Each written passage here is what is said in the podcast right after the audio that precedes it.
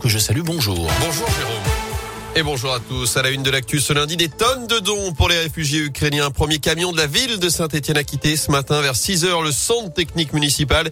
Direction Katowice en Pologne, ville jumelée avec saint pour acheminer cette aide humanitaire. Alors que 10 millions de personnes ont désormais fui leur foyer en Ukraine. Dernier chiffre dû au commissaire des Nations Unies pour les réfugiés. De leur côté, les autorités de Mariupol ont rejeté ce matin l'ultimatum fixé par la Russie pour se rendre. Alors que l'armée de Vladimir Poutine encercle toujours la ville et a bombardé notamment un théâtre abritant des centaines de civils. Selon la mairie, l'une des plus grandes usines métallurgiques d'Europe a également été détruite par les bombes ce week-end dans la ville, alors qu'on en est aujourd'hui au 26e jour de l'offensive russe en Ukraine. Dans l'actu également, ils ont perdu la moitié de leur cheptel. Deux gérants d'un GEG de Saint-Maurice-de-Lignon en Haute-Loire assurent avoir été victimes de malveillance ces dernières semaines alors que plus d'une vingtaine de leurs vaches sont mortes depuis le début du mois. D'autres font beaucoup moins de lait. Désormais, d'après la montagne, les bêtes auraient été intoxiquées. Le couple a déposé plusieurs plaintes à la gendarmerie. Toujours en Haute-Loire, cet accident spectaculaire ce week-end sur les routes. Un automobiliste originaire de l'Isère est violemment sorti de la route hier matin à Juliange. Selon le progrès, son véhicule a sectionné un poteau téléphonique en bois. Il a déraciné un arbre avant de s'enregistrer dans un poteau électrique, cette fois en béton. Le conducteur âgé de 20 ans a été conduit à l'hôpital. Les techniciens Enedis sont également intervenus pour surélever les câbles électriques. Des manifestations aujourd'hui dans plusieurs départements de France contre l'envolée des prix des carburants.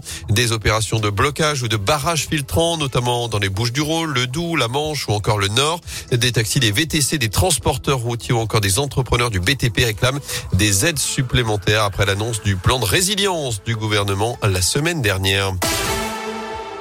En foot, je ferai tout pour revenir à fond et aider le club à assurer le maintien. Les mots de Falaï Sako, le défenseur malien de la Saint-Etienne, s'est rapidement blessé vendredi soir lors du match nul concédé face à trois. L'inquiétude est de mise à deux mois de la fin de la saison. Un coup dur donc pour Pascal Duprat. Écoutez, l'entraîneur de la SS. La catastrophe, c'est d'avoir perdu Sako. C'est ce qui m'ennuie vraiment. Voilà, davantage que d'avoir perdu deux points ou d'avoir glané un point alors que l'équipe adverse menée au score. Ça, ça c'est fâcheux. C'est fâcheux d'abord pour le joueur, bien sûr, mais c'est aussi fâcheux pour nous. C'est probablement ligamentaire, mais bon, voilà, c'est sérieux. Tout ce que le docteur euh, m'a dit, c'était sérieux. C'est jamais de monde de perdre un joueur, mais nous avons, nous avons les joueurs pour pallier bah, cette absence. Je suis absolument effondré pour Falaï, mais je suis optimiste pour la suite. Et notez qu'avec ce point pris, les Verts restent 18e et barragiste avec 4 et 5 longueurs d'avance sur Metz et Bordeaux. Les relégables place désormais à la trêve internationale.